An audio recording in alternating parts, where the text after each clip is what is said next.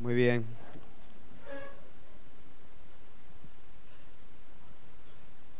Soy, soy muy consciente de que el texto que quiero tocar en esta mañana es un pasaje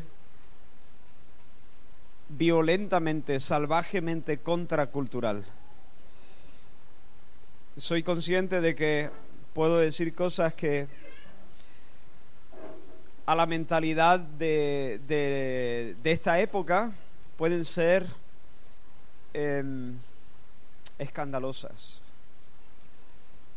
Y sin embargo soy muy consciente de dos cosas más. Que lo que voy a hablar es según la palabra de Dios y que además el Señor quiere hablarnos de una manera particular a través de este pasaje. Este es un peso que, tengo no solamente por, por la iglesia donde el Señor me ha puesto a servir, sino también por todas las iglesias que conozco y estoy procurando compartir este tema eh, donde el Señor me da la oportunidad de hacerlo. El pasaje, digo, es un pasaje un poco tosco, antipático a la mentalidad de la época, ¿eh? para nuestra generación, un texto que la mayoría conoce, pero que la mayoría dentro de las iglesias prefiere ignorar. Y quiero que abráis la palabra del Señor en Mateo capítulo 18. Mateo 18.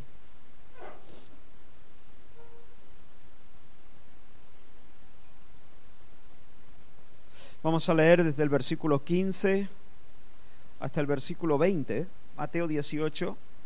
No perdáis el pasaje, tenedlo, si podéis, abierto delante de vosotros. Porque para nosotros el pasaje no es una excusa para luego decir nuestro discurso. Eh, fuera, fuera del pasaje, el predicador no tiene ningún mensaje. Eh, fuera de la palabra de Dios, el predicador no, tiene nada que decir. Este no es un lugar para dar nuestra humilde opinión. Este es un lugar para exponer la palabra. Entonces quiero que, que, vosotros, de hecho, sois responsables, según Dios, de verificar si lo que yo digo me lo saco de la manga o estoy exponiendo correctamente la palabra de Dios. Como iglesia local tenéis esa autoridad y esa prerrogativa.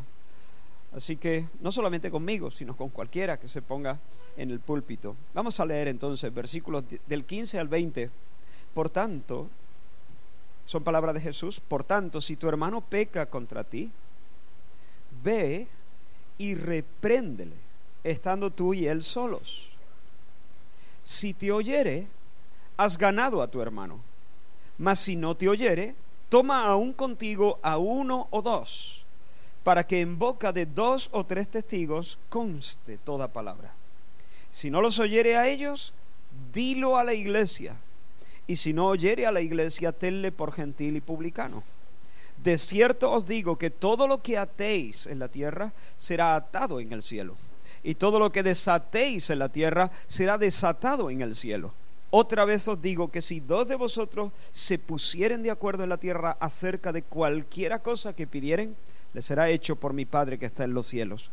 Porque donde están dos o tres congregados en mi nombre, allí estoy yo en medio de ellos. Señor, ayúdanos ahora a abrir este pasaje, ayúdame a hablar, ayúdame a mí y a mis hermanos a oír tu voz, Señor. Presídenos, Señor, en este tiempo. Opera en nuestros corazones, Señor. Solo por tu obrar en nosotros puede pasar algo aquí realmente significativo en el nombre de Jesús nos, nos queremos sentarnos a tus pies en esta mañana. Queremos ser tocados por ti. Señor, salte con la tuya en esta mañana. Llévanos, Señor, al lugar donde tú quieres que nosotros estemos, para que tú puedas bendecir a esta iglesia local de una manera preciosa, Señor. En el nombre de Jesús. Amén. Amén. Si tu hermano peca contra ti, ve, repréndele. Si no te oye, entonces ve con dos o tres. Si no los oye a ellos, entonces dilo a la iglesia. Si no oye a la iglesia, entonces tenle por gentil y publicano. Esto es muy fuerte. Esto es muy fuerte. De verdad, el Señor me está pidiendo que si yo veo a un hermano pecar, vaya y lo confronte así por la cara. Y si no me oye a mí, entonces me está pidiendo de verdad, está, está en serio el Señor de que yo tome a dos, tres personas conmigo, de la iglesia por supuesto, y lo confrontemos juntos. Y si no, y, y llegado el caso, que yo exponga su pecado delante de toda la iglesia. ¿Está en serio el Señor? Os pongo un ejemplo. El hermano fulanito de tal lleva años cobrando una paga que no le corresponde debido a una, la ley de dependencia por un hijo que tiene enfermo.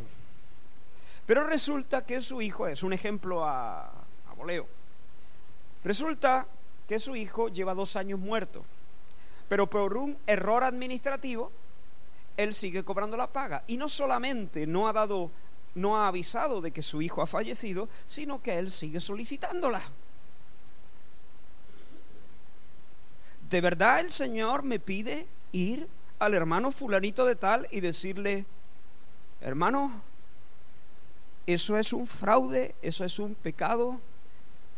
Y si él no me hace caso, si se hace loco, si se excusa, quiere que yo vaya con dos o tres y, llegado el caso que lo diga a la iglesia y que lo expulsemos de la iglesia. Pero ¿quiénes somos nosotros? ¿Quiénes somos nosotros para hacer eso? Pero, pero ¿qué derecho tenemos de hacerle algo así, exponer el pecado de una manera pública? No, es más bien una falta de amor. De hecho, ¿quién está libre de pecado para hacer eso? ¿Es que nosotros no tenemos pecado acaso? ¿Somos ya perfectos? ¿Podemos hacer ese, ese tipo de cosas? ¿No sería una falta de, de amor cristiano? ¿Tenemos derecho de hacerle eso a una persona que ha tenido que enterrar a su propio hijo? Hermanos, nosotros vivimos días en los que lo más apreciado es la libertad individual. Las opiniones, los sentimientos personales son terreno sagrado. Nuestra cultura siente un rechazo visceral ante este tipo de iniciativa, ante la idea de que la iglesia pudiera inmiscuirse en la vida privada de alguien. Está mal visto sencillamente cuestionar la conducta de alguien. Está mucho peor visto eh, exponer públicamente la conducta o el pecado de alguien. Se percibe como un ataque personal, como una invasión abusiva de mi intimidad, como una acción de hecho arrogante, autoritativa, carente de amor, de la que uno debiera protegerse. Por eso, hermano, es cada vez más raro encontrar una iglesia local que, que obedezca esta sencilla palabra de Jesús. Cada vez hay menos. Cada vez hay más congregaciones donde uno puede vivir más o menos como le da la gana, sin ser molestado casi. Cada vez hay más iglesias de manga ancha, tan blandas y tan cobardes como Elí, que no quiso estorbar a sus hijos. Le llamó la atención, medio en broma, medio en serio. Y porque no quiso problemas con la familia, tuvo problemas con Dios. Hay iglesias suaves, sin aristas, presididas por pastores cuya máxima obsesión es no incomodar a nadie, pastores educados, políticamente correctos y espiritualmente nulos. Pero hermanos, descuidar la clarísima enseñanza de Jesús en este texto es darle la bienvenida a la mezcla, a la apostasía y a la decadencia espiritual. Es un suicidio no hacer caso de las palabras del Señor en este texto. alguien ha dicho, la iglesia no puede estar de pie delante de sus enemigos mientras ignore el pecado en sus propias filas. Hacer lo que el Señor nos manda en este texto no tiene nada que ver con ser antipáticos, rudos, inmisericordes, autoritativos, vengativos, legalistas. No tiene nada que ver con eso. Hacer lo que el Señor nos dice en este texto tiene que ver con amor, tiene que ver con coherencia y tiene que ver con responsabilidad. Es una cuestión de amor, es una, una cuestión de coherencia, es una cuestión de responsabilidad y esos serán nuestros tres puntos en esta mañana. Amor, coherencia, responsabilidad. Espero demostrarlo en estos próximos minutos. En primer lugar, hacer lo que el Señor nos pide en este texto es una cuestión de amor. Ahora, nuestro texto comienza con un por tanto. ¿Lo habéis visto? Por tanto, cuando tú eh, comienzas a leer un texto y, y ese texto empieza con un por tanto, tú tienes que preguntarte qué es lo que viene antes, ¿no? ¿Qué es lo que Jesús ha dicho antes? Bien, déjame que ubique estas palabras del Señor Jesús en su contexto. El Señor acaba de anunciar su muerte en el capítulo 17, al final del capítulo 17, versículos 22 y 23. Si tenéis ahí el texto, lo podéis comprobar. El Señor acaba de anunciar su muerte y sin embargo, mientras el Señor enfila la proa de su vida hacia la cruz, los discípulos, los doce, se enganchan en una discusión por ver quién va a ser el mayor en el reino de los cielos, por ver quién va a, tener la mejor cartera entre los ministerios del reino de los cielos. Ellos tenían lo que yo suelo llamar el espíritu del tragabolas. Los, más antiguos sabéis lo que es el tragabola. ¿Recordáis el tragabola? Era un jueguito de mesa donde había un tablero y en las esquinas del tablero había unos hipopótamos que cuando se les, eh, se les accionaba pulsando un botón que había en la esquina y entonces el hipopótamo alargaba su cuello para tragarse las bolas que antes habían sido soltadas en el centro del tablero. El hipopótamo que más bolas tragaba, pues era el campeón, el jugador que conseguía atrapar más bolas era el campeón y ahí estábamos todos dándole al botón para que nuestro hipopótamo se tragase cuantas más bolas mejor. Esta para mí, esta para mí, esta para mí, esta para mí. Así estaban los discípulos. ¿Y quién va a ser el más importante? ¿Quién va a ser el más grande? ¿Y quién va a, estar a la derecha del, rey? Porque aquí ya, lo hemos conocido, Jesús es el rey, el reino ya ha venido, me quiero asegurar un puesto. Así estaban ellos. Y Jesús les enseña entonces que ser grandes no tiene nada que ver con ser mejores o más importantes o tener los, los, primeros lugares. Ser grande no tiene nada que ver con eso. Es más, esa codicia, esa ambición, no lo, de hecho lo que está haciendo es alejarlos de la verdadera grandeza. Ah, van en dirección prohibida. Jesús no les dice no queráis ser grandes. No, no, Jesús nunca nos dice que no queramos ser grandes. Jesús nos anima a ser grandes. E, el asunto es que la grandeza no tiene nada que ver con eso no tiene nada que ver con ser más que nadie, ni más importante que nadie, ni tener un lugar de más honra que nadie. La grandeza es otra cosa. Jesús toma a un niño y lo pone delante de ellos. Ahora quiero que penséis un momento en esa imagen, porque esa imagen es impactante. Allí tienes 12 hombres con un espíritu de tragabolas, pensando quién va a ser el más importante, y un niño en los brazos de Jesús, feliz de la vida. 12 hombres compitiendo y un niño descansando en los brazos de Jesús, sin darse cuenta siquiera que hay en el tablero. Y Jesús les dice, esto es grandeza. Esto es grandeza. Si no os volvéis como este niño. No es que tengamos que ser ahora infantiles, es que tenemos que ser dependientes sin esa ambición de adelantar. Ser grandes es vivir sin, sin, sin estar pisando a los demás. Ser grande es vivir sin estar sacando codos para abrirnos paso y adelantar a otros. Ser grande es vivir felices de la vida, sencillamente porque estamos en brazos de Jesús, no porque estamos encumbrados en la cima o en las glorias de este mundo. Eso es ser grandes. Pero luego en el versículo 5 les dice algo más acerca de la grandeza. Eh, él les dice, mira, no solamente si no volvéis como, como niños, sino si recibís a un niño como este. Mira, nos gusta codearnos con la gente importante. Nos gusta decir, ah, yo soy amigo de, ¿qué te digo yo? De Messi, ¿no? O de Cristiano Ronaldo. Y si no podemos ser amigos de, de, Messi o de Cristiano Ronaldo, entonces podemos decir siempre que tenemos un amigo que conoce a un primo del peluquero de Messi. Qué ridículos somos. Nos gusta codearnos con la gente que de alguna manera nos pueden abrir brechas, nos pueden colocar en un lugar quizá de importancia. Pero Jesús nos dice que si nos olvidamos de toda esa historia, que si, que si no tenemos la ambición de codearnos con la gente VIP, con la gente importante, sino sencillamente dedicamos toda nuestra vida a cuidar de un mocoso, lo digo con cariño, cuidar a un niño como ese, el mundo no va a saber cómo nos llamamos pero el cielo conocerá nuestro nombre. Si todo lo que yo hago en la vida es en el nombre de Jesús, eso sí, en el nombre de Jesús, cuidar de un niño, simplemente limpiar mocos, cambiar pañales. Si yo, o, vivir en las cunetas con personas anónimas, no me voy a hacer famoso, no van a escribir libros de mí, no van a ponerle mi nombre a ninguna plaza de la ciudad. Pero el cielo conocerá mi nombre. ¿Por qué? Porque cuando serví a ese niño, yo estaba sirviendo a Jesús. Y cuando estaba sirviendo a Jesús, estoy sirviendo al Padre de Jesús. Y si estoy sirviendo al Padre de Jesús, ya no se puede subir más alto. He alcanzado la cima. Todo el tiempo estuve limpiando mocos, cambiando pañales y sin embargo, todo el tiempo estuve vinculado con el Dios del universo. Eso es grandeza. Pero Jesús sigue hablando de la grandeza y dice algo más en los versículos que siguen.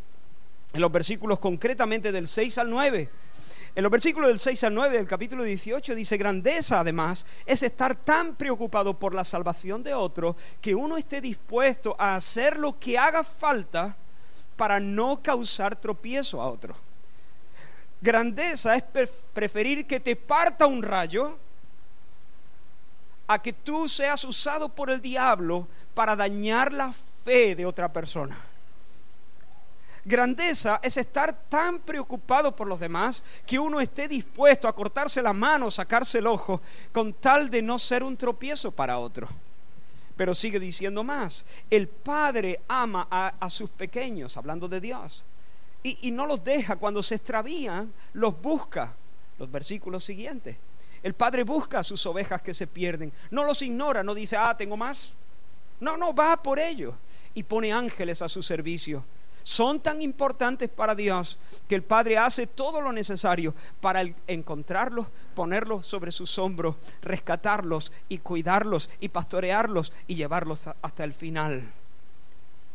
Allí arranca nuestro texto. Por tanto,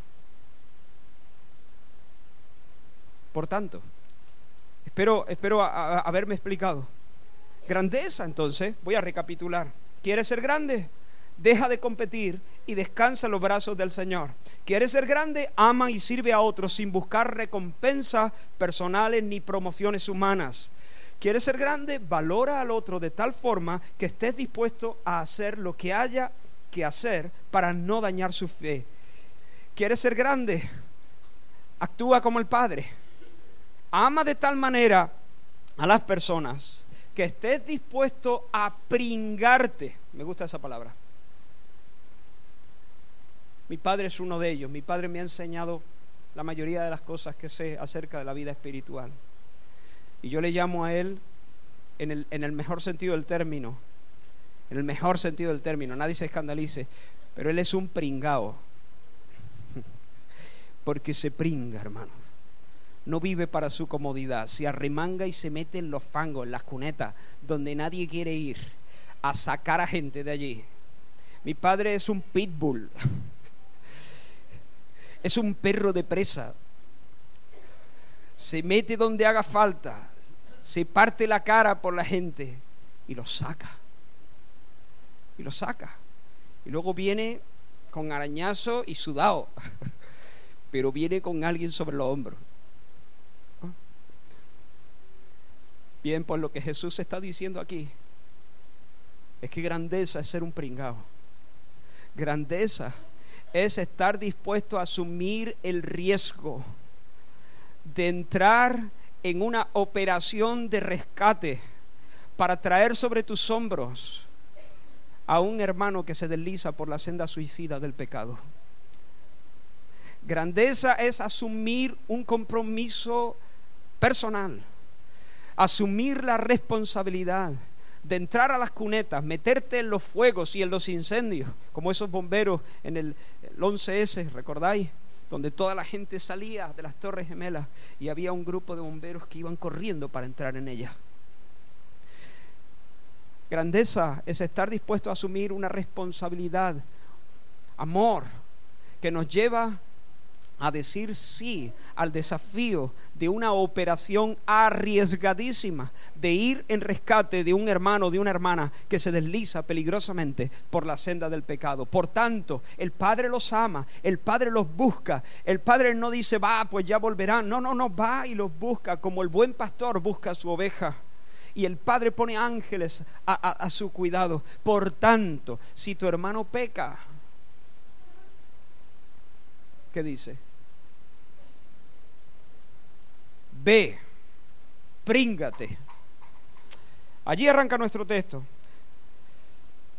Ahora quiero hacer una aclaración importante.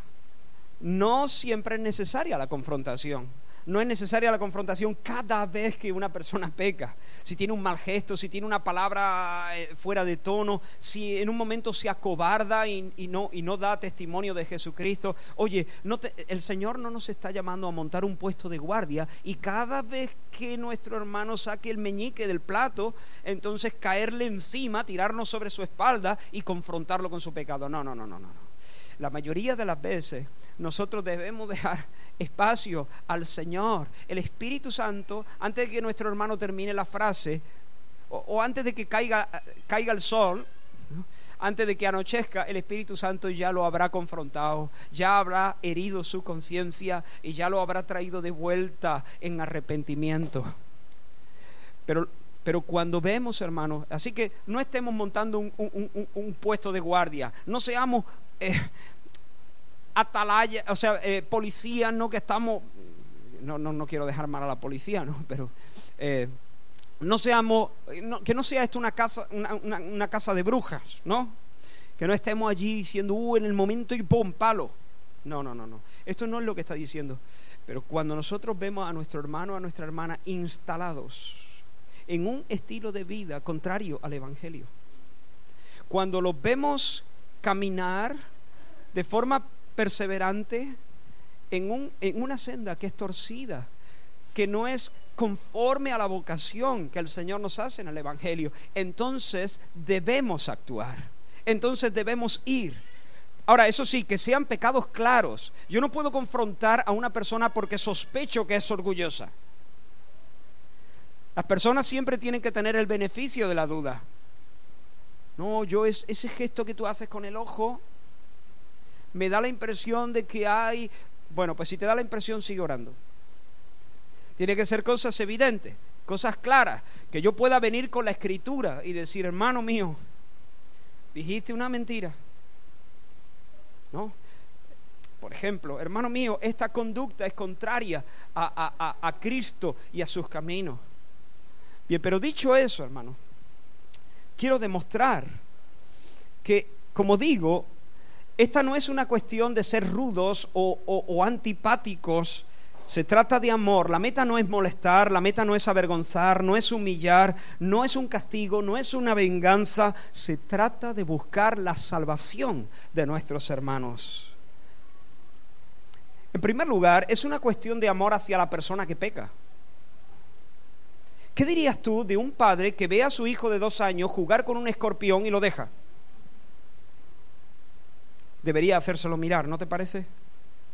¿Qué dirías tú a una madre que ve que, que sus niños, bebés, están jugando con el cuchillo jamonero y no se los quitan porque va, va a llorar? Se, va, se, van, a, se van a, entristecer porque que si se lo quito llora. ¿Qué dirías tú de una madre que, que finalmente decide dejarlo jugar con el cuchillo jamonero? Oye, merece una bronca, por lo menos, ¿no? Cuatro cosas hay que decirle a esa madre. ¿Qué dirías tú de un hermano que ve que otro miembro de la congregación está anclado en conductas que son contrarias al Evangelio? ¿Qué dirías tú de fulanito de tal que está cobrando una paga que no le pertenece? ¿Qué dirías tú si no hace nada?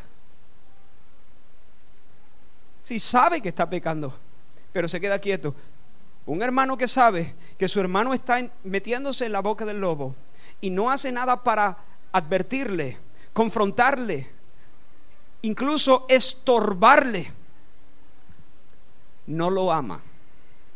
Punto, punto final. No lo ama lo suficiente.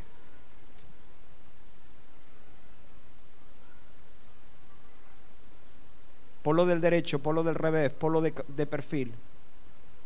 No hay otra. El Señor al que ama y azota a todo el que recibe por hijo. Muchas veces decimos, no, es que el Señor quiere misericordia.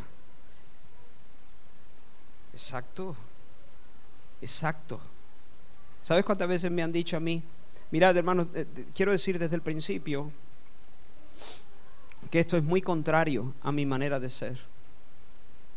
Mi forma de ser, yo soy una persona que por tendencia tiendo a ser complaciente con los demás.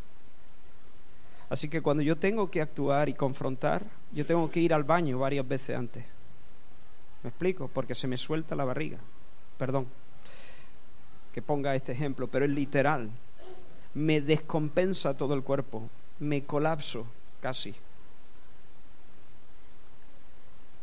Pero si yo amo a mi hermano, si yo amo a mi hijo, le tengo que quitar el cuchillo jamonero aunque, aunque llore.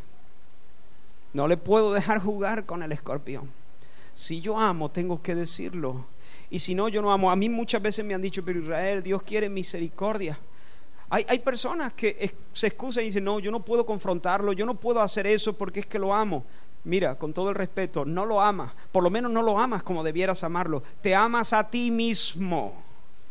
Y lo que estás intentando es, lo que estás buscando es evitar problemas, evitar discusiones, evitar que, se, que, la otra persona piense mal de ti o se resienta la amistad o que se forme un lío o que seas eh, criticado o que seas atacado incluso. Generalmente cuando callamos es porque nos amamos a nosotros mismos y somos cobardes y no queremos exponernos. Amar no es callar. Eso es amarse a uno mismo. Amar exige señalar, censurar el pecado, siempre con una motivación piadosa, eso sí, convencerle, amonestarle, advertirle, estorbarle, fomentar el temor del Señor en su corazón.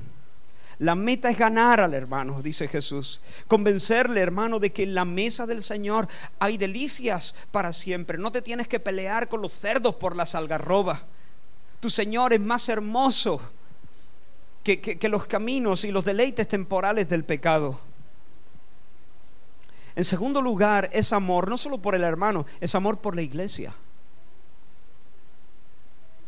¿Por qué? Por dos razones principales. Porque cuando nosotros dejamos que el pecado cunda en la iglesia, cuando, cuando nosotros eh, dejamos que el pecado esté sin confrontar en la iglesia, eso puede ser eso va a ser una mala influencia para otros. Otros pueden ser arrastrados y contaminados por el mal ejemplo. Si no se hace nada por estirpar a tiempo el cáncer, ¿qué pasará? Metástasis. Y finalmente todo el organismo será contaminado. La muerte es inminente cuando todo el organismo está afectado por el cáncer si no se saca la fruta podrida de, la cesta, ¿qué pasará? En breve toda la fruta del cesto estará podrida. Mirad bien, dice el escritor de Hebreos, no sea que alguno deje de alcanzar la gracia, que brotando alguna raíz de amargura os estorbe y por ella muchos sean, ¿qué dice? Mirad, venga, ¿no sabéis ese versículo? Tenéis que saberlo. Mirad que, que, alguno deje de alcanzar la gracia de Dios, que brotando alguna raíz de amargura os estorbe y por ella muchos sean contaminados. Lo que empezó siendo un pecado, un resentimiento en el corazón de uno, empezó a cundir y a cundir y a hacer metástasis hasta que muchos han, se han llenado de veneno Así que si el pecado no se trata, cunde, porque nunca se queda estático, nunca se queda localizado, siempre afecta a otros. Y generalmente, en primer lugar, a los creyentes más débiles, a los creyentes más jóvenes, menos estables. Pero en segundo lugar, porque cuando una iglesia permite que el pecado esté allí sin confrontar, en el contexto de la iglesia local, se contrista al Espíritu Santo. Y cuando se le agravia de esa manera al Espíritu Santo, recordáis, bueno, si alguno recuerda todavía el mensaje que os di el domingo, cuando se agravia de esa manera, cuando se atenta contra el Espíritu de Dios, el Espíritu no quita su presencia, pero sí limita su influencia. Él sigue allí, sí, tan poderoso como siempre, pero no se manifiesta. Y cuando el Espíritu de Dios no se manifiesta, Él está allí, pero ya no hay gozo. Muere el canto. Los cristianos empiezan a sufrir aburrimiento en las cosas de Dios empieza la apatía, no hay visión con frecuencia, nadie vibra, nadie tiene deseo de orar, no se producen convicciones fuertes de pecado, no hay grandes resoluciones en medio del pueblo de Dios, no hay, no hay evidencia de que Dios se pasea en medio de nosotros. Cuando el espíritu se agravia empiezan a crecer los espinos por todas partes. Empieza a instalarse un sopor, una muerte espiritual, una frialdad. A veces uno, cuando, cuando eso sucede, tiene ganas de, pedirle a los incrédulos que oren por uno. Porque parece que son, están más contentos que nosotros. ¿Qué es lo que pasa? ¿Nuestro Dios nos ha fallado? No, nuestro Dios no se está manifestando en medio de nosotros porque, hemos, porque le estamos faltando el respeto. A la larga pudiera ser que el Señor tuviera que quitar el candelero de ese lugar si no te arrepientes, yo quitaré el candelero de ese lugar. Y el candelero es la iglesia. A la larga pudiera ser que la iglesia misma muera. Hermanos, mi pecado no es asunto mío. Nosotros podemos decir, bueno, pero, mi, pero el pecado es un asunto personal, no lo es. Bueno, con banda sonora. Hacía tiempo que no, no predicaba con banda sonora. Está bien, está bien a veces decimos, no, el pecado es un asunto em, personal, mío. No lo es. Vamos a imaginarnos que esto sea un barco. ¿De acuerdo? Aquí vamos todos en una embarcación. Imagínate que estamos en medio del océano. Y ahora a cada uno se nos ha asignado un asiento en el barco. Y yo voy en mi asiento. De repente cojo un taladro y porque quiero refrescarme los pies, le meto la, broca al casco del barco y hago un agujero en, mi sitio. ¿Qué me dirías? ¿Te echarías las manos a la cabeza? ¿Me dirías, ¿qué haces, loco?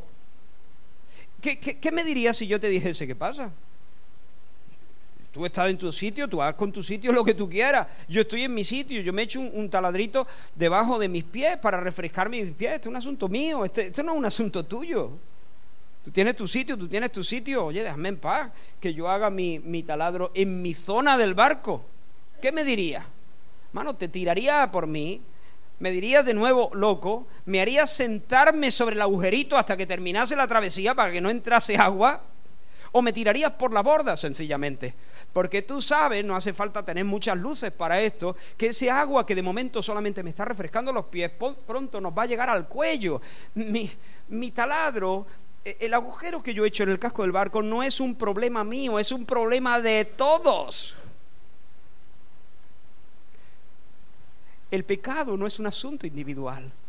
El pecado de una persona de esta iglesia local, el pecado tuyo es un asunto de todos. Porque si tú estás viviendo en pecado, tú acabas de taladrar el casco del barco y por ahí entra un agua que nos puede hundir a todos.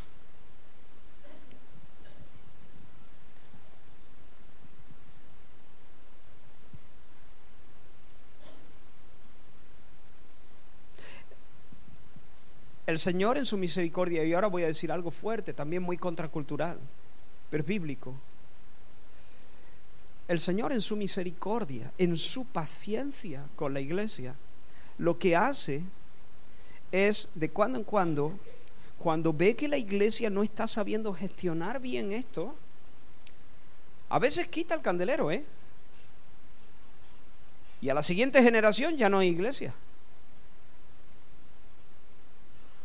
Pero a veces lo que hace es matar a las personas que hacen taladro. Las mata, pero las mata físicamente. Dios. ¿Dónde te vas a Israel para decir esa cosa tan fuerte y tan heavy? Primera de Corintios. Pablo le dice, por lo cual, hablando de pecado, algunos entre vosotros están enfermos y otros muerto. Uh, eso no quiere decir que cualquier enfermedad sea señal de que Dios está juzgando el pecado. No es así. Pero a veces Dios disciplina. a personas que están, si siguen ahí, van a echar a pique la nave. Y Dios sencillamente los elimina por amor, no porque Dios se pone de los nervios, por amor, los quita de ahí para que no echen a pique esa nave. Jezabel, tengo contra ti que toleras que esa mujer que se llame Jezabel seduzca a mi siervo. Ya le he advertido, pero yo ahora vengo. Si no quiere arrepentirse, y la heriré con la espada de mi boca. ¿Quién dice eso? El ser más amable y más tierno que existe, Jesús, nuestro Señor. La heriré a ella y a sus hijos y a los que con ella fornican. Oh, cuidado. Hay que, hay que tenerle respeto al Señor. Así que es un asunto este de confrontar el pecado, es un asunto de amar al hermano que se extravía. Hay que ir a rescatarle. No a fastidiarle la vida, a rescatarle, a buscarlo. Pero en segundo lugar, es una cuestión de amar y de ser leal a la iglesia. En tercer lugar, es una cuestión de amor por el mundo, por los no convertidos. Uh, ya te estás yendo muy lejos. No. Es muy fácil entender esto. ¿Qué es lo que más necesita el mundo? Conocer el Evangelio. ¿Qué es lo que necesita mi vecino? Mi vecino necesita ver cómo luce el Evangelio. Mi vecino necesita ver un testimonio fiel del Evangelio. Si mi vecino ve que yo cobro una paga que no me corresponde, entonces mi vecino va a concluir que lo único que nos diferencia es que él el domingo se va a pescar y yo me voy a la iglesia. Punto y final. Pero mi vecino necesita ver a mí a mi familia no que somos perfectos, porque no lo somos, estamos muy lejos de serlo, pero que vivimos de manera coherente, dando un testimonio fiel de lo que es el Evangelio y el camino del Señor. El mundo necesita ver cómo luce el Evangelio en una comunidad en San Lucas.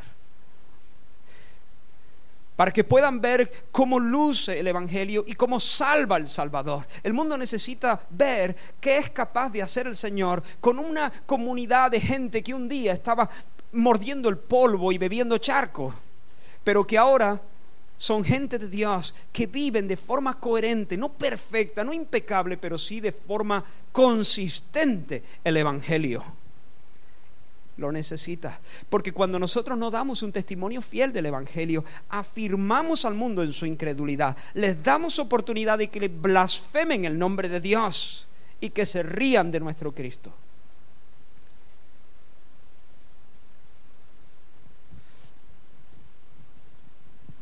La mejor estrategia del diablo para vacunar al mundo contra el cristianismo es un cristiano que no vive el cristianismo. Una persona hipócrita vacuna a los demás. Ahora, amor por el pecador, amor por la iglesia, amor por un mundo que observa, pero en cuarto lugar y sobre todo, el más importante, amor por el Señor. Nos importa el Señor, ¿sí o no? Nos importa su nombre, nos importa su fama. Le amamos y nosotros porque le amamos queremos que Él tenga lo que lo que merece. ¿Y qué es lo que merece el Señor? El Señor merece casarse con una virgen pura. No con, no, no con una novia sucia y pervertida que flirtea y coquetea con el mundo.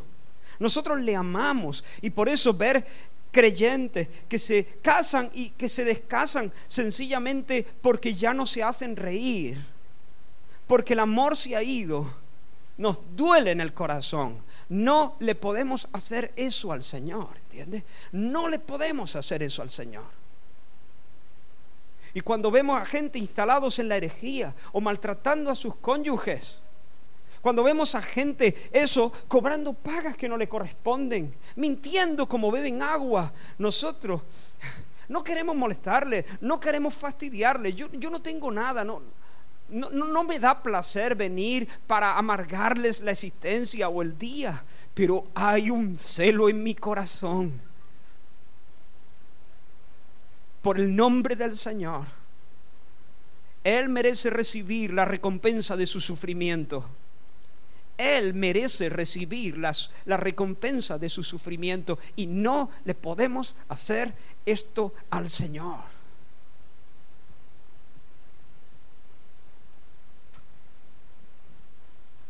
No confrontar el pecado. Lo que ocurre en muchísimas iglesias en el día de hoy, eh, eh, en la iglesia que yo conozco, es una evidencia grande de la falta de amor y de celo por el Señor Jesús.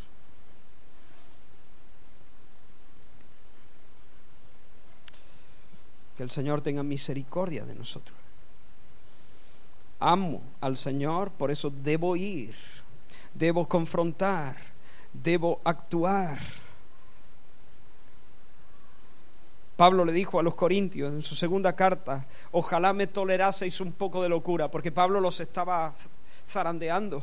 Pablo los estaba confrontando y dijo, ojalá me toleraseis un poco de locura. Sí, sí, ya sé que se me está yendo la cabeza, pero toleradme un poco de locura. ¿Por qué? Porque os celo con celo de Dios, pues os he desposado con un solo esposo para presentaros como una virgen pura a Cristo. Ese era el celo de Pablo. Señor, que tú tengas lo que mereces tener, una virgen pura para ti, para tu alegría.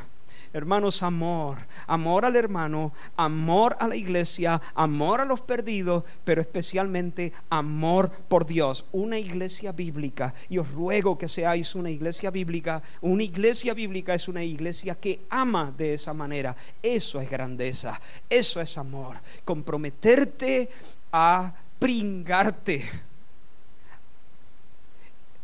cuando ves que un hermano se desliza por la senda suicida del pecado. En segundo lugar, hemos dicho es una cuestión de amor, pero hemos dicho también que es una cuestión de coherencia, coherencia. Coherencia con nuestra identidad y con nuestro llamado, con nuestra vocación. Porque la iglesia, hermanos, y esto es bien importante, la iglesia no es una agrupación de personas que se han reunido porque tienen intereses comunes. Nos gusta el tema de la religión y nos juntamos los domingos porque así pues nos damos calor los unos a los otros. No, eso no es la iglesia. Eso, sería un club religioso. Pero la iglesia no es un club. La iglesia no es un grupo que se, que se han reunido por iniciativa propia, no es una reunión casual, no es un fenómeno explicable bajo parámetros sociales o culturales. La iglesia es una obra divina, es una obra sobrenatural gestada por la palabra de Dios. Dios habla y dice, ven y se crea la iglesia. Dios habla con la palabra del Evangelio y sus ovejas oyen su voz y salen de las prisiones del pecado, de la habitación oscura de, donde Satanás nos tenía y salen del sistema anticristo que la Biblia llama mundo y se reúnen para ser ahora un pueblo nuevo consagrado al Señor, un linaje escogido, un real sacerdocio, un pueblo comprado y adquirido por Dios para anunciar sus virtudes. Esa es nuestra identidad. La iglesia es la reunión exclusiva de aquellos que han sido traídos por el Padre a confesar a Cristo como Mesías y como Salvador y como Hijo de Dios. Esa es nuestra identidad. nosotros somos los santos.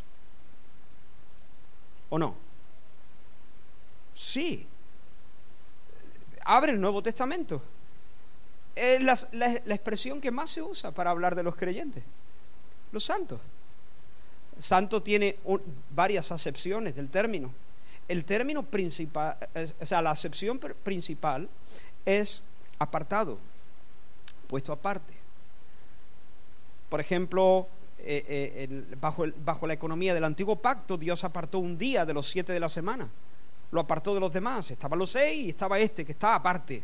¿Recordáis? El sábado, ¿no? Eh, el, séptimo día. Y eso, eso es santificar, ponerlo aparte, para uso exclusivo de Dios. Dios apartó también, por ejemplo, a la tribu de Leví.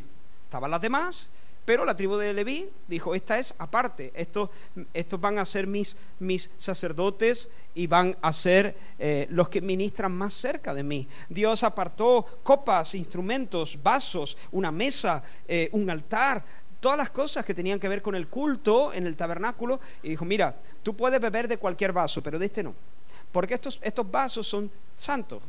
Es decir, eh, eh, eh, ahora mismo no estamos hablando de la acepción moral, estamos hablando de esa acepción del término que significa consagrado, apartado de, para ser consagrado para uso exclusivo. Bien, pues nosotros como cristianos somos los santos. Somos una comunidad exclusiva, no inclusiva, exclusiva. Ahora está de moda esa palabra inclusiva, inclusiva. Somos inclusivos en el sentido de que cualquiera pueda venir y sentarse entre nosotros y escuchar la palabra de Dios. Somos inclusivos en el sentido de que nosotros eh, queremos, anhelamos y oramos para que el Señor nos dé la oportunidad de abrazar a todos abrazar a los parias, abrazar a, todos, eh, eh, a nuestras iglesias, ojalá se llenasen cada domingo de, de, de violadores, de prostitutas, de hijos desobedientes a sus padres, de traficantes de armas. Queremos que todos ellos se vengan y oigan la palabra del Señor. Pero la mesa del Señor es un lugar exclusivo. Allí solamente pueden sentarse ex traficantes de armas, ex violadores, ex desobedientes a los padres. La mesa del Señor nunca será un lugar inclusivo, siempre será un lugar exclusivo. Yo se lo digo a la gente de la iglesia allí, este es un lugar no para todos, es un lugar para los santos de Dios, para los que confiesan que Jesús es el Señor de su vida y viven bajo el señorío de Cristo. Ahora, hermanos, esa es nuestra identidad. No somos los impecables, pero sí somos los que no quieren pecar.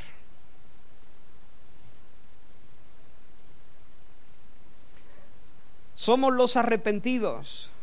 Los arrepentidos. ¿Qué significa eso? Los que hemos orado diciendo perdón, Señor, no. ¿Alguna vez tú has leído en la Biblia que tienes que orar pidiéndole perdón al Señor? ¿Alguno lo ha leído? ¿La Biblia te dice que tienes que orar pidiéndole perdón al Señor? Hay, salmos, pero eh, es esa. Sí, sí, incluye, incluye. Yo voy ahí, estoy provocando un poco.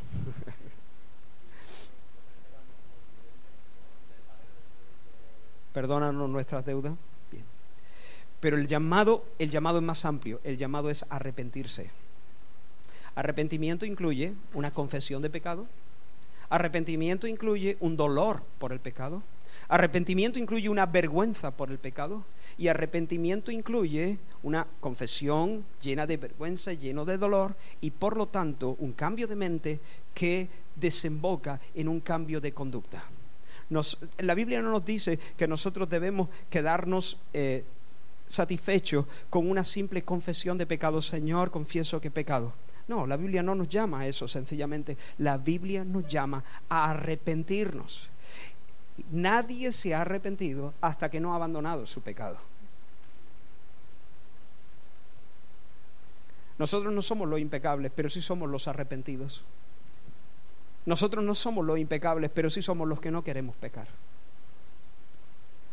Nosotros no somos los impecables, pero luchamos, somos los que luchamos contra el pecado. ¿Hay alguien aquí que no está luchando contra su pecado? No es cristiano. Ser cristiano es vivir en batalla.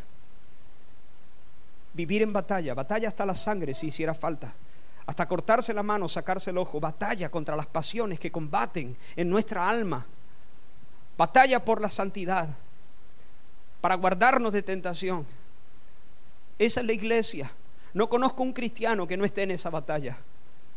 No conozco un solo cristiano que no luche a muerte contra las tentaciones y contra el diablo. El mundo nos tienta y nos seduce, el diablo nos tienta y nos seduce, nuestras propias pasiones nos tientan y nos seducen, pero no conozco un solo cristiano que no esté en una batalla a muerte con el pecado. Si tú no estás luchando a muerte con el pecado, sencillamente no conoces el camino del Señor.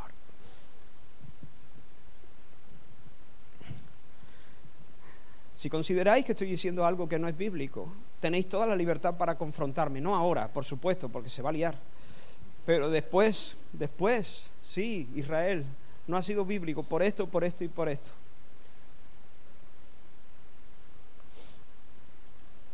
Nosotros somos la iglesia del Señor.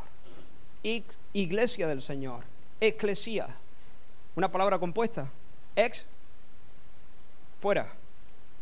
Eclesía del verbo caleo en griego, que es llamar, llamar afuera, llamar afuera. Los que han sido llamados los que han sido convocados por una sagrada vocación sobrenatural de Dios y han sido por esa misma vocación sacados, arrancados del mundo, establecidos como un pueblo aparte para vivir como un reino de sacerdotes, para vivir como adoradores en espíritu y en verdad, luchando con toda nobleza contra el pecado, con todas nuestras fuerzas.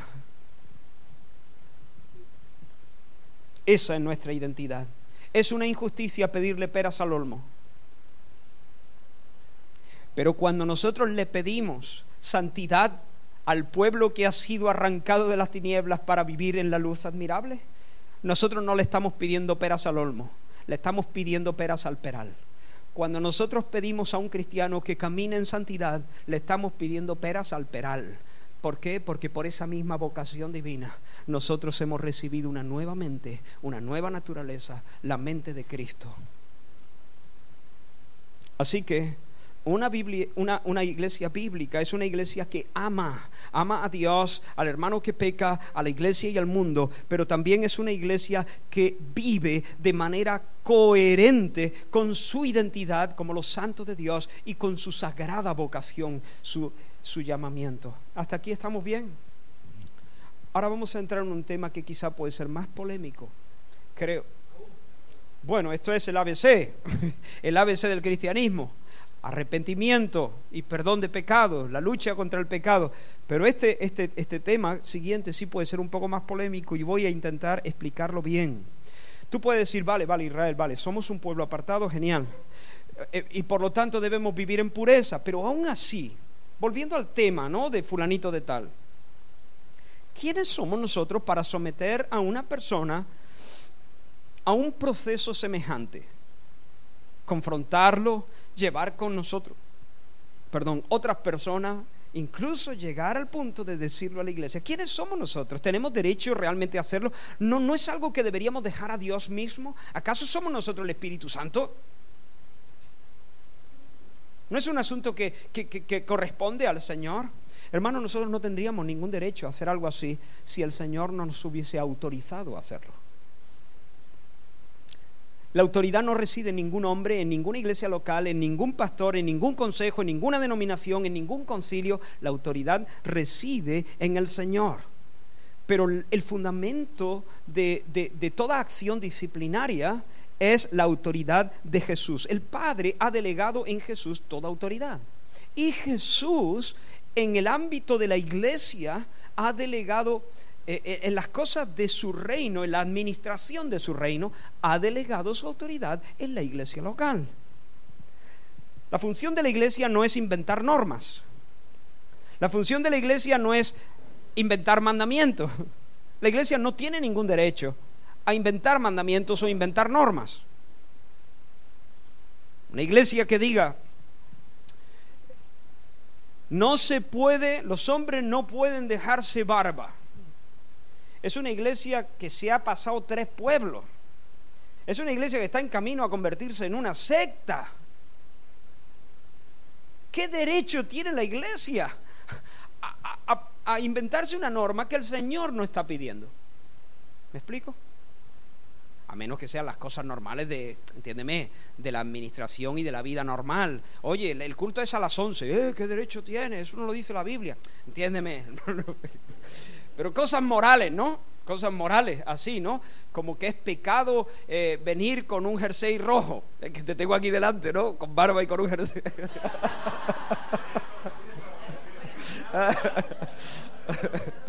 no. ¿Me explico? Eso, eso, eso sería que la iglesia se está metiendo en un terreno que no le corresponde. ¿Cómo, ¿Con qué derecho la iglesia? La iglesia no puede hacer eso. Pero lo que la iglesia sí puede hacer es velar. Y es más, tiene el mandamiento de parte de Jesús de hacerlo, de velar para que los mandamientos del Señor se cumplan. Eso sí, eso sí. Ahora, hermanos,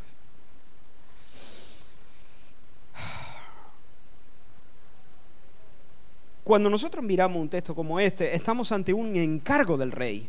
Se trata de un imperativo, no de una sugerencia. Es decir, o confrontamos o desobedecemos. No hay más alternativa. Es más, la iglesia no solamente es una comunidad santa, como acabamos de decir, sino que es una institución divina. Y aquí, aquí es donde entramos en el terreno polémico. La iglesia es una institución divina revestida de autoridad. Por miedo a, tener algo que ver con la iglesia católica, en las últimas décadas hemos enfatizado los evangélicos que la iglesia no es una institución, que la iglesia es un organismo, que la iglesia no es institucional. La iglesia sí es institucional. La iglesia es un organismo, la iglesia está llena de relaciones orgánicas, donde nos amamos, donde nos servimos unos a otros, pero la iglesia también es una institución divina. Y me voy a explicar. Una institución revestida de autoridad. Mirad lo que el Señor dice en el versículo 18. De cierto os digo, me vais a disculpar, me voy a quitar esto.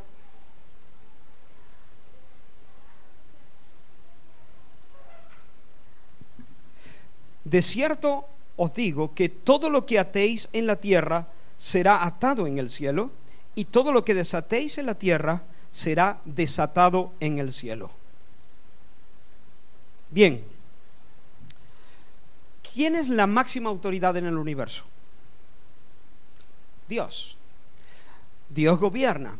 Pero ¿cómo gobierna Dios? Dios gobierna delegando autoridad. Delegando autoridad en diferentes instancias. Por ejemplo, en la familia. La familia es una institución divina. Y la familia se rige eh, con las normas que Dios mismo establece. Y Él delega autoridad eh, sobre papá, sobre el esposo, sobre mamá. Él delega. Allí hay unas relaciones establecidas por Dios mismo y hay un orden de autoridad. Bien, por ejemplo, mira cuando, cuando el apóstol Pablo habla de las autoridades. Mira lo que dice en el capítulo 13 de Romano. Sométase toda persona a las autoridades superiores. Porque no hay autoridad sino de parte de Dios. Esto es fuerte también. Y las que hay, las autoridades, por Dios han sido establecidas. Cuando Pablo escribe esto, creo que es Nerón el que está en Roma. No viven en una democracia. Y sin embargo, inspirado por el Espíritu Santo en un contexto tan tan, abusivo como la Roma del siglo I, especialmente contra los cristianos, dice, las que hay, las autoridades por Dios han sido establecidas, de modo que quien se opone a la autoridad, a lo establecido por Dios, resiste. Y los que resisten acarrean condenación para sí mismos. Porque los magistrados no están para infundir temor al que hace el bien, sino al malo. ¿Quieres pues no temer a la autoridad? Haz lo bueno haz lo bueno y tendrás alabanza de ella, porque es servidor de Dios para tu bien. Pero si haces lo malo, teme, porque no en vano lleva la espada, pues es servidor de Dios. ¿Por qué el Estado lleva la espada? Porque es servidor de Dios. ¿Quién le ha puesto la espada en la mano del Estado? Dios.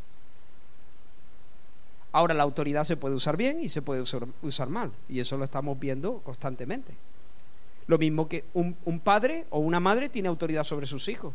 ¿Quién se la ha dado? ¿Dónde la ha comprado? ¿Le ha tocado en una tómbola? No, se la ha dado Dios. Dios le ha dado una autoridad a papá y a mamá sobre sus hijos.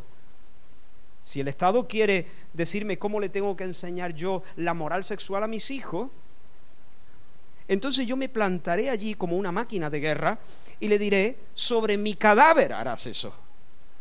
Porque el Estado tiene autoridad en el ámbito que Dios le ha dado autoridad. Pero en el hogar, nosotros tenemos una autoridad que jamás puede tener el Estado. Es otro ámbito y aquí funcionan otras autoridades. Nadie le enseña a mi hijo acerca de los valores morales en cuanto a su sexualidad o en cuanto a su fe. Allí la autoridad soy yo. Y no importa, aunque me tengan que fusilar o llevar al paredón en Corea del Norte, el Estado invadirá mi territorio, pero siempre que sea sobre mi cadáver. ¿Me explico? Como un movimiento que hay ahora en Perú, con mis hijos no te metas. Porque aquí funciona otra autoridad. Sí.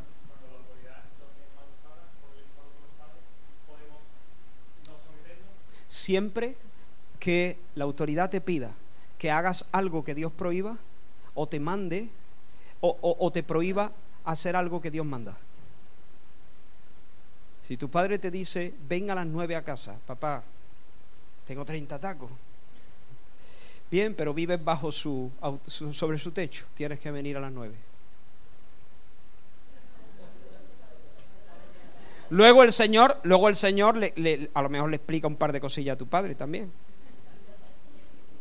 Pero si te lo dice, hay que hacerlo. Pero si te dice, hijo, no adores a Dios, entonces tú tendrás que hacer como los apóstoles. Es necesario obedecer a Dios antes que a los hombres. Entonces cuando un Estado invade el terreno y te prohíbe algo que Dios manda o te manda algo que Dios prohíbe, entonces nosotros desobedecemos al Estado o a cualquier autoridad, o a mi padre o al Estado o a quien sea, porque por, lealtad al Señor, sí.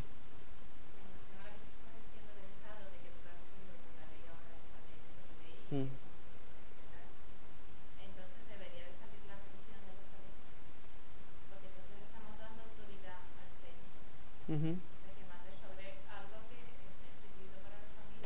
Bien, pero, pero tú, pero sí, sí, sí, pero en este caso sería una delegación de la familia.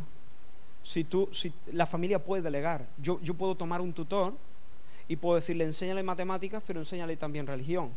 Pero, pero lo hago por delegación.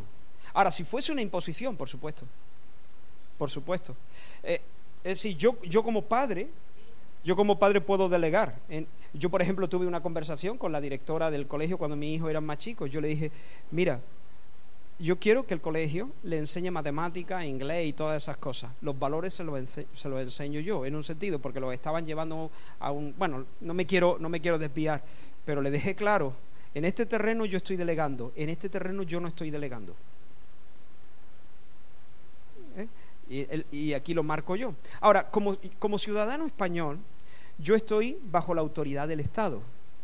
Nosotros vivimos en una monarquía parlamentaria y bajo esa, esa autoridad nosotros pues disfrutamos de ciertos derechos y de ciertas obligaciones. Por ejemplo, me puedo mover libremente por todo el territorio español. Yo he venido aquí, Arco de la Frontera, nadie me ha, nadie me ha puesto trabas. Nosotros estamos usando un derecho que tenemos como ciudadanos españoles de reunión, un derecho de reunión. Estamos aquí reunidos, hombre, mientras que no hagamos un sacrificio humano o, o le prendamos fuego a esto, ¿no? Pero siempre que, estemos dentro de los límites de la ley, nosotros estamos usando, tenemos derechos y responsabilidades. Yo soy español de nacimiento, nací en Córdoba y soy español de nacimiento. Entonces, pero fíjate, fíjate lo que ocurre aquí, una cosa muy interesante. Si yo estoy en Guinea Nueva Papúa y se me pierde el pasaporte, ¿qué tengo que hacer? Me voy a la embajada. Porque aunque yo esté en territorio extranjero, en el momento en que yo cruzo la acera y subo esos dos escalones, estoy en territorio español. La embajada es territorio español, estoy en España en un sentido. ¿no?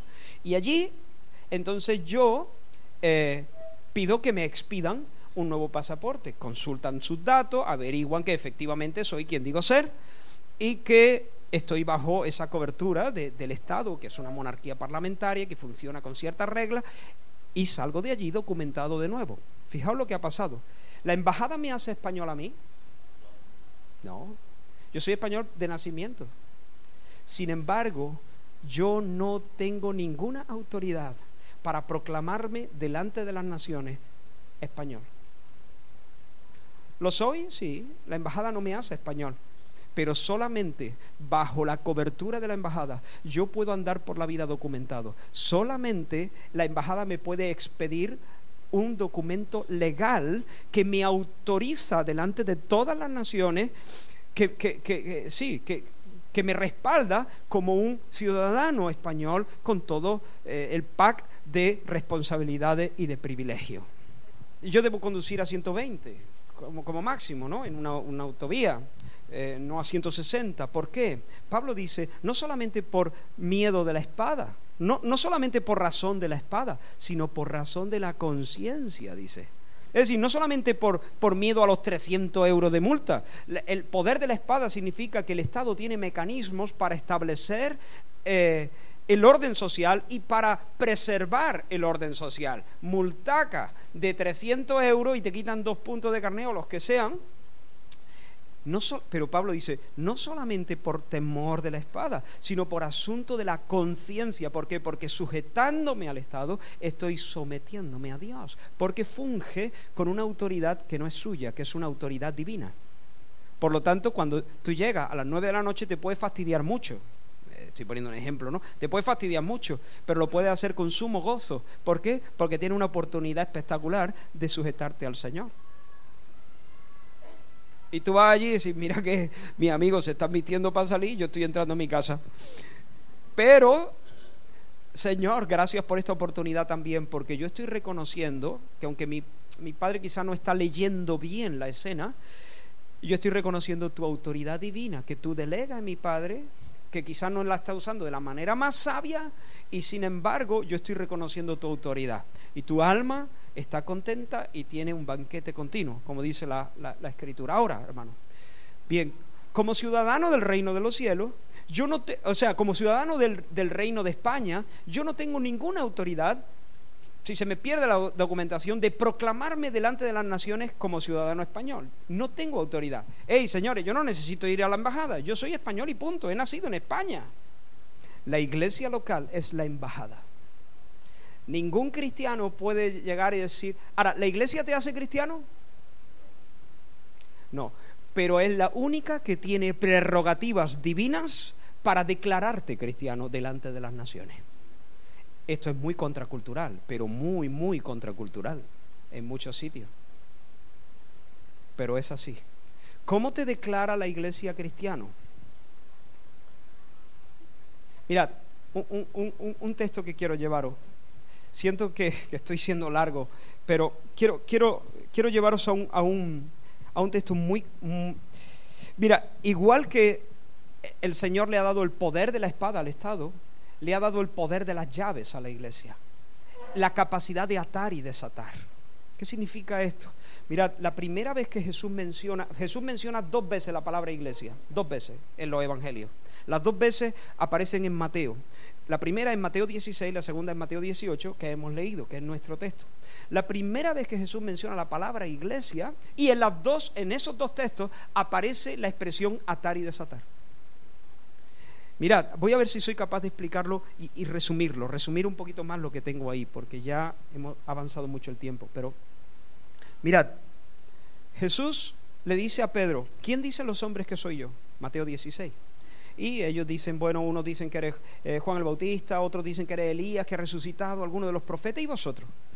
¿Quién decís que soy yo? Entonces Pedro, en nombre de los doce, toma la iniciativa y dice, tú eres el Cristo, el Hijo del Dios viviente. Y ahora mira lo que va a suceder. Jesús entonces, como autoridad oficial, le dice, y yo te digo a ti que tú eres Pedro, y sobre esta roca edificaré mi iglesia. ¿Cuál es la roca? ¿Pedro? No. Los católicos piensan que Pedro es la roca. No, no, pero no tiene nada que ver. Petrus, Petra, piedra, una piedra pequeña, y Jesús dice sobre esta roca, una roca grande. Es decir, sobre, ¿cuál es el cimiento sobre el cual se edifica la iglesia? Pablo dice que es un cimiento y nadie puede poner otro. Jesucristo. Es decir, esa confesión que Pedro acaba de hacer, tú eres el Cristo, el Hijo del Dios viviente, esa es, ese es el cimiento, Jesús. Jesús, su persona y su obra, su oficio de Mesías. Él es el cimiento y nadie puede poner otro cimiento que el que está puesto. Dos puntos, Jesucristo. Bien, ese es el cimiento. Pero Jesús le dice, tú eres Pedro y sobre esta roca, esta confesión que acabas de hacer, yo voy a levantar mi iglesia y las puertas del Hades no prevalecerán contra ella. Y a ti te daré las llaves del reino. Y todo lo que ates en la tierra será atado en el cielo. Y todo lo que desates en la tierra será desatado en los cielos. Mirad lo que acaba de pasar. Pedro confiesa Jesús, como representante oficial autorizado del cielo, evalúa su confesión. ¿Cuál es su confesión? Tú eres el Cristo, el Hijo del Dios viviente. Jesús evalúa eso. Y entonces luego emite un veredicto. Tu confesión es verdadera. Eres bienaventurado, Pedro, porque eso no te lo ha revelado carne ni sangre, sino mi Padre que está en los cielos. Y yo te digo que eres Pedro. Es decir, de alguna manera Jesús está funcionando ahí como la embajada. Llega el tipo, nuestro hermano Pedro, y confiesa. Y Jesús dice, ha nacido de Dios. E, e, eso, eso no se lo ha sacado de la manga. No es el resultado de un proceso mental e intelectual. Eso ha sido una revelación. Mi padre ha obrado primero en Pedro. E, mi padre ya ha hecho algo en este hombre. Y lo que ha salido por la boca de ese hombre ha sido una revelación de mi padre. Por lo tanto, te sello el pasaporte. Toma, tú eres verdaderamente... Pero ahora fíjate lo que Jesús va a hacer. Pero ahora yo te digo que tú también vas a sellar pasaporte. Yo te digo ahora que tú eres Pedro y te voy a dar las llaves del reino. Las llaves, algunos han dicho que las llaves, eh, Pedro usó las llaves cuando predicó en Pentecostés y abrió la puerta de los gentiles. En realidad no estoy de acuerdo con esa interpretación. Las llaves es, un, es, una, es una marca de autoridad autoridad. Es decir, a ti te daré autoridad. La misma autoridad que yo estoy usando ahora mismo para declarar que tu confesión es correcta, te voy a dar también autoridad a ti. Y tú vas a poder atar y desatar. ¿No te parece eso de atar y desatar un poco raro? Porque dice, bueno, las llaves, atar y desatar, las llaves para abrir o cerrar, ¿no? No para atar y desatar. ¿Qué ha pasado aquí? Tiene una llave y se pone a atar. ¿Cómo, ¿Cómo, funciona esto? Mirad, hermanos, atar y desatar es una expresión muy fácil de entender para los oyentes de Jesús yo he escuchado todo tipo de interpretaciones descabelladas de atar y desatar. Hay gente que considera que esta expresión Jesús está hablando de nuestra capacidad como iglesia de atar demonios y expulsarlos a las montañas, o de desatar bendiciones y liberarlas sobre la iglesia de Dios. ¿Había escuchado algo de esto? Atar demonios, desatar demonios, desatar demonios, no, desatar bendiciones. No tiene nada que ver con demonios. Nosotros tenemos autoridad espiritual para confrontar las fuerzas del mal, eso es verdad. Pero este versículo no habla de eso. Este versículo, esta, expresión es una expresión técnica que usaban los rabinos para eh, emitir veredictos en, en un ambiente judicial. Los rabinos evaluaban la conducta de alguna persona a la luz de la ley y entonces luego daban su veredicto y cuando ataban era cuando consideraban que la persona era culpable y estaba bajo obligación y cuando desataban es porque emitían el veredicto de que la persona era inocente o que ya había pagado eh, la culpa y su condena y por lo tanto era reestablecido en la comunión. Bien, era incorporado de nuevo a la paz. Atar y desatar. Todos los oyentes de Jesús sabían exactamente qué es lo que estaba diciendo Jesús. Jesús le está diciendo a Pedro, Pedro, lo que yo acabo de hacer contigo, tú lo vas a hacer más adelante con otros. Tú vas a poder evaluar las confesiones de otros y emitir veredictos, atar y desatar. ¿Cómo hace eso la iglesia? Bien, una persona me viene y me dice, yo soy cristiano. Le digo, vale, ¿qué crees en Cristo? Eh, ¿Y qué crees tú de Cristo? Bueno, pues creo de Cristo que Él es la encarnación de, Shiva. Eh, ¿Y qué más crees? Bueno, yo creo también la Virgen de Guadalupe. Yo creo que ella intercede por nosotros. ¿Qué hago yo? ¿Qué hacemos nosotros como iglesia? No yo, sino la iglesia local. Le decimos, lo siento mucho, atamos. Tú no tienes una verdadera confesión. Tú, tú, estás mal. Ese no es el cristianismo. E, eso que tú tienes es una ensalada muy rara pero eso no es cristianismo verdadero. Ahora una persona llega y ¿qué crees en Cristo? ¿Qué crees acerca de Cristo? Que Él es Dios hecho carne, vivió una vida perfecta en representación de su pueblo, murió en la cruz para pagar los pecados de los, de los pecadores, murió como una víctima vicaria, el Padre lo resucitó al tercer día, está sentado como Señor y Él es mi Salvador, Él es mi Señor, Él es mi tesoro, Él es mi esperanza. Y entonces nosotros como iglesia local tenemos el derecho de evaluar esa confesión y entonces, ¿cómo, cómo desatamos? Bautizándolo. Lo bautizamos. Nadie puede bautizarse a sí mismo. Nadie puede sellarse el pasaporte a sí mismo. En la iglesia local, en el bautismo y en la Santa Cena. En la Santa Cena, en el bautismo le decimos, tú eres cristiano, te doy la diestra de compañerismo y delante de las naciones te presento como un verdadero hijo de Dios o una verdadera hija de Dios. En la Santa Cena lo que nos estamos diciendo es, tú sigues siendo parte de mí, somos uno, tú sigues siendo cristiano, el Señor está con nosotros, el Señor ha perdonado nuestros pecados, Jesucristo viene por nosotros. De hecho, cuando yo reparto a las personas que me ayudan, hay varias personas que, reparten eh, por las bancas y por las sillas, pero luego a esas personas que reparten yo les reparto a ellos. Y yo muchas veces les digo el Señor está con nosotros.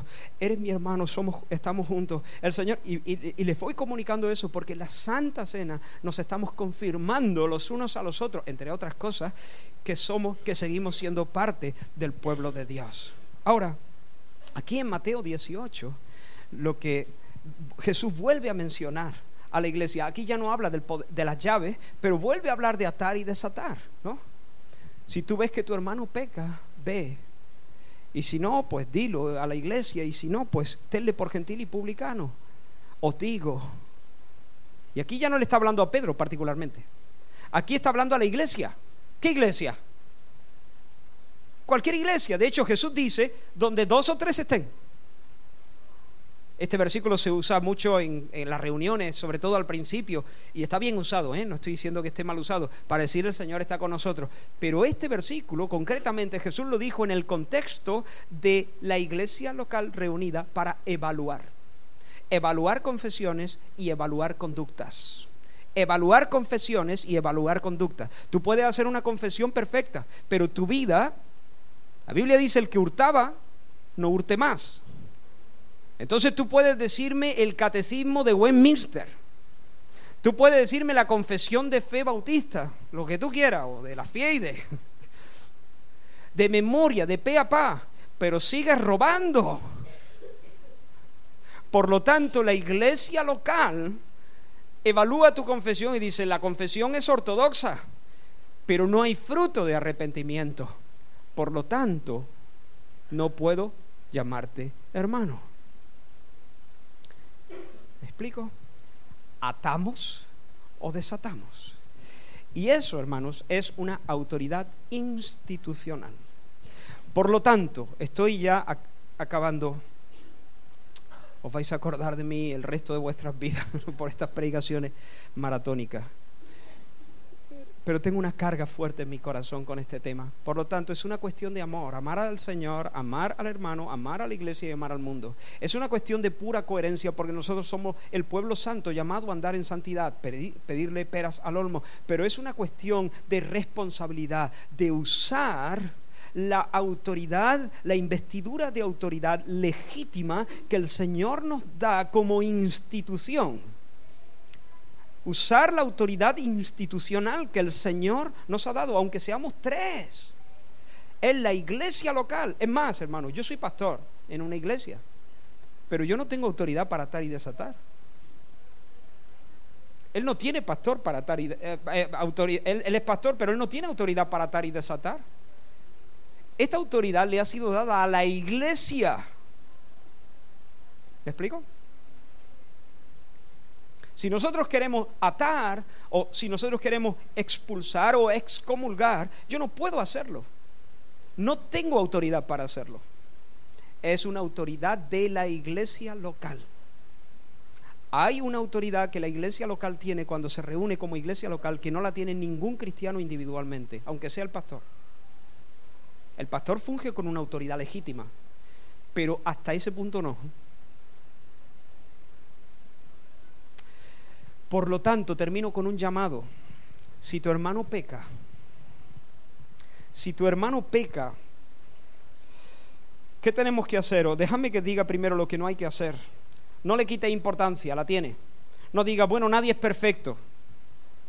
Es una desgracia no serlo, porque sin santidad nadie verá al Señor. No lo ignores, no digas, bueno, ya volverá, ya aprenderá, ya se estrellará. E, es su problema, sí, es su problema y el tuyo. Si tu hermano peca, no le quite importancia, no lo ignora, no diga, bueno, Fíjate Israel, que, que no has dicho algo importante en este texto. Dice, si tu hermano peca contra ti, y este pecado que mi hermano está haciendo no es contra mí. Fulanito de tal está cobrando una paga, pero eso no es un pecado contra mí. Bien, dos cosas en cuanto a esto. La mayoría, muchas de las versiones no dicen contra ti, pero bueno, ese es otro, otro asunto. Pero atendiendo al contexto amplio de la escritura, por ejemplo, Pablo nos dice que amonestemos a los ociosos.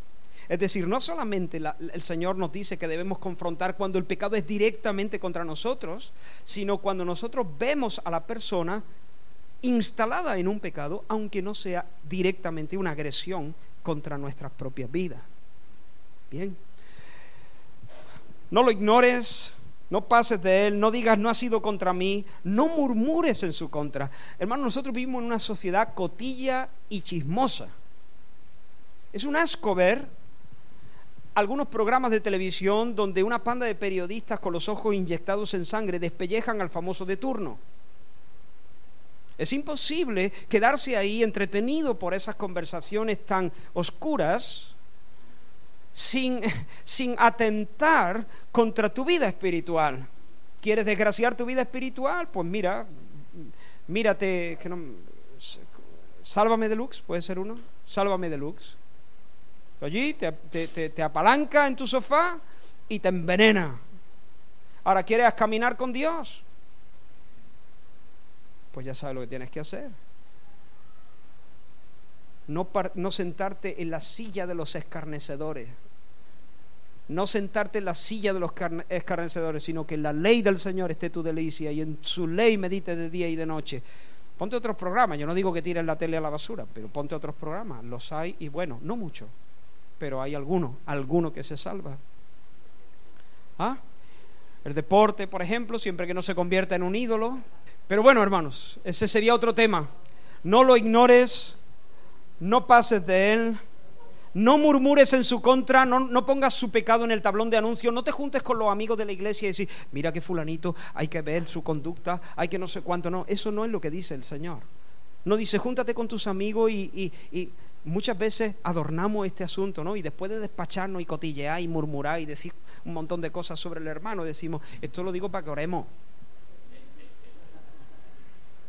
Pero es que el Señor, el Señor no dice que haga eso para que oréis. El Señor, ¿qué es lo que dice? Dice, si tú ves que tu hermano peca, entonces llama al pastor y díselo. Ah, tampoco. Exacto, tampoco dice eso. Sin embargo, hasta los más piadosos dicen, vale, yo no, no voy a murmurar, no voy a exponer su pecado todavía, pero se lo tengo que decir al pastor. Ni siquiera dice eso la Biblia. No sabes cuántas veces tengo que recordarle este versículo a algunos hermanos que vienen, oye Israel, tú sabes que tú estás al tanto de que... Digo, ya sí, ya sí, ahora sí, ahora sí, hasta aquí no lo había estado al tanto, pero hermano, ve, tú desde cuándo lo sabías. Ve, el Señor te ha dicho que vaya, ya, ya, ya me has metido a mí. No por mí, no porque me pese a mí, pero ya lo sabe otra persona. Tienes que proteger la reputación del que está pecando. Cuantas menos personas mejor. Porque si tú vas a solas con él, ve. Y si vas a solas con él y te oye, has ganado al hermano, se acabó, fin del asunto, punto final. No importa en qué basura haya estado metido. Hemos ganado al hermano y se acabó y nadie más se ha enterado ni, ni al pastor, es que el pastor no tiene que enterarse tampoco. A menos que sea algo que implique a toda la iglesia y que sea peligroso para el testimonio de la causa de Cristo. Pero en las cosas normales no tiene que enterarse.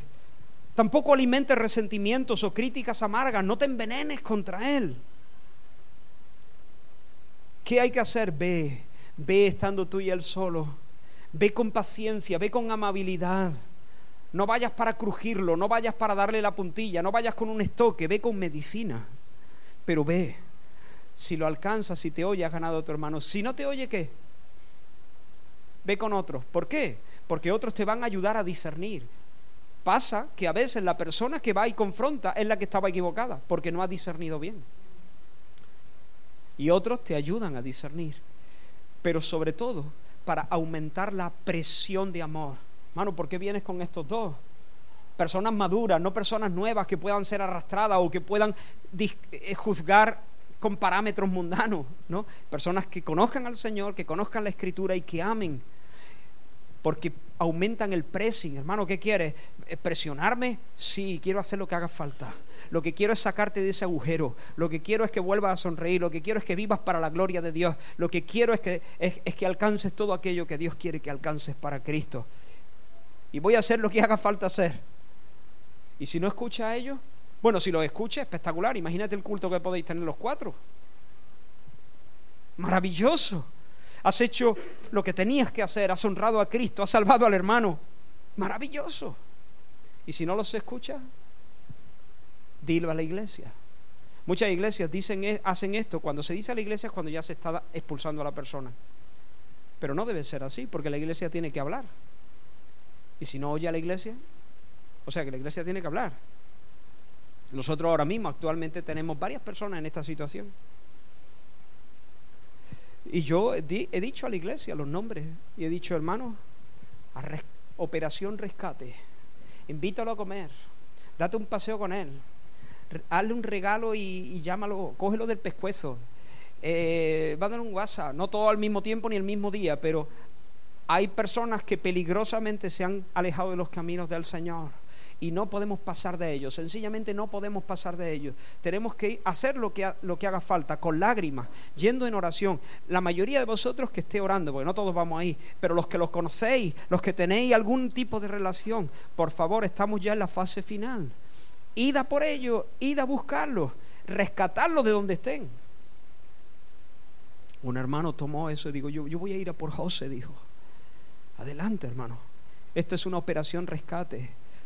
De momento, independientemente de lo que estén haciendo, son nuestros hermanos. Hasta que no digamos, son, los tenemos como, como, como no creyentes. Hasta que no digamos ese, ese momento, hay que tratarlos no como abastarlos, sino como hermanos. Y hay que decirle, hermano mío, aunque esté metido en un prostíbulo.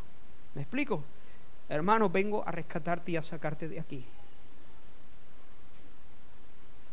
Y aunque te tenga que llevar a cuesta, si la persona no escucha, entonces no dejemos de amarlo. No dejemos de orar por él. A los incrédulos no hay que menospreciarlo, hay que amarlos como nunca antes. Pero no los sentemos a la mesa del Señor, no les demos el pan, no les demos el vino y no los llamemos hermanos. ¿Por qué? ¿Para que se fastidien? No. Todavía con la esperanza de que sean salvos. Como dice Pablo, el tal se ha entregado a Satanás que nadie piense que esto es un conjuro mágico donde uno invoca demonios para que se lo coman. No, es, es, sencillamente expulsarlo de la iglesia. La iglesia es el territorio de Dios y el mundo está bajo el maligno. entregarlo a Satanás es decirle, lo siento, tú no eres, tú no tienes parte ni suerte en este asunto. Te sacamos de la membresía de la iglesia, te sacamos de la mesa del Señor y por lo tanto quedas en el territorio de Satanás. Pablo dice, el tal se ha entregado a Satanás con el fin para que su espíritu viva. Lo leo literalmente. Dice, a fin de que el espíritu sea salvo en el día del Señor Jesús. Es más, entonces cuando aplicamos la disciplina tan dura de expulsar a alguien, tan desagradable, todavía lo hacemos no para fastidiarle, sino para que allí se asuste cuando el diablo le meta dos meneos y que pueda volver como el pródigo con la cabeza gacha, pero de nuevo a los brazos del Señor. Y cuando vuelva, que por cierto, esto es primera de Corintios, en segundo de Corintios, porque había un hombre que se estaba acostando con la mujer de su padre. Y Pablo dice, Dios mío, ¿qué estáis haciendo? ¿Y vosotros estáis presumiendo de que habláis en lengua? ¿No debierais estar más bien, no debierais más bien haberos lamentado? Hay un tipo que se está acostando con la mujer de su padre, ¿qué es esto? Hasta en el mundo eso es un escándalo. El tal se ha entregado a Satanás. Reunidos vosotros y mi espíritu en el nombre de Jesús. Y aquí lo que Pablo tiene en mente son estas palabras de Mateo 18. Reunidos vosotros y mi espíritu, donde están dos o tres congregados en mi nombre, en el nombre de Jesús, con la autoridad de Jesús, el tal se ha entregado a Satanás, a fin de que el espíritu sea salvo en el día del Señor Jesús. Cuando Pablo escribe segunda de Corintios, la mayoría de los expertos bíblicos están de acuerdo de que cuando Él dice, ya se ha arrepentido, eh, abrazadle, eh, mm, ¿cómo dice? Recibidle entre vosotros para que, no, para que no sea aplastado por demasiada tristeza. Se está refiriendo al tipo este. Se ve que el diablo le había metido dos meneos y el hombre por fin había venido arrepentido de nuevo a la iglesia. Y entonces sí, entonces lo mismo que públicamente dijimos, este ya no es parte ni suerte de nosotros, ahora públicamente lo recibimos de nuevo, le damos la diestra de compañerismo y lo restablecemos a la comunión. Hermanos, termino. Tú puedes decir, uh, pues se me están ocurriendo un par de casos que como se meta mano a esto, se forma la mundial. Un segundo que termine este pensamiento como actuemos aquí, se lía la traca. Bien, yo te llamo a dos cosas. Sé celoso por el Señor y ámale, ámale. Iglesia, hermanos míos en San Lucas, sé celoso del Señor. Segundo, confía en Él. Confiemos. A lo mejor se lía la mundial. Pero Él sabe. Él ama más a la iglesia. Si nosotros pedimos lágrimas al Señor, que nos duele el pecado, que no lo hagamos con un espíritu de superioridad. Y lo último que quiero decir antes de, de darte la palabra es que necesitamos una cultura, crear una cultura de gracia, una cultura de gracia, donde no sea tan anormal que alguien nos llame la atención. Porque si, en España esta cultura no existe, tenemos el pellejo muy fino nos molestamos y nos enfadamos y porque cualquiera nos dice, tenemos, somos muy... Bueno, me callo. No tenemos esa cultura, pero necesitamos esa cultura. termino con este ejemplo. Encontré una, una viñeta donde dos muñequitos, uno le decía al otro, Juan, quiero darte permiso. Si tú ves cualquier cosa en mi vida que sea pecaminosa o que sea contraria al Evangelio, te doy mi permiso para que me llamen la atención y me diga lo que tengas que decirme. Y Juan le dice, tranquilo Miguel, en realidad no necesito tu permiso. En el día en que tú te uniste a esta iglesia local, te sujetaste a ella y te pusiste bajo nuestro cuidado. Así que, tranquilo, si yo veo que te desvías del camino del Señor, te lo voy a decir. Esa es la cultura de gracia, donde cualquiera nos podemos, siempre con la palabra, ¿eh? no con mis tradiciones, mis preferencias y mi cultura. No, no. Un así ser el Señor. Si yo no tengo un así de. Porque a veces las personas pueden hacer cosas que no nos gustan y sin embargo no significa que estén desobedeciendo a Dios. Están violentando nuestra cultura, nuestras tradiciones eclesiales, nuestras tradiciones familiares. No, no, pero eso no cuenta. Eso no, eso te aguanta. en un sentido. Y la persona no se viste como tú, oye, pero cuando violenta el, el, camino del Señor, entonces sí. Una cultura de gracia donde nos podamos velar, cuidar, amarnos, reprendernos, exhortarnos, alentarnos y estorbarnos unos a otros. Ayer hablamos de la santidad en el, en el, en el matrimonio y hablamos de un aspecto muy particular, la intimidad sexual, importante. Hoy hablamos de la santidad en el seno de la iglesia local y este asunto es un asunto vital. Si la iglesia en España va a ser una iglesia que se va a conservar pura o va a empezar a ser una cueva de ladrones.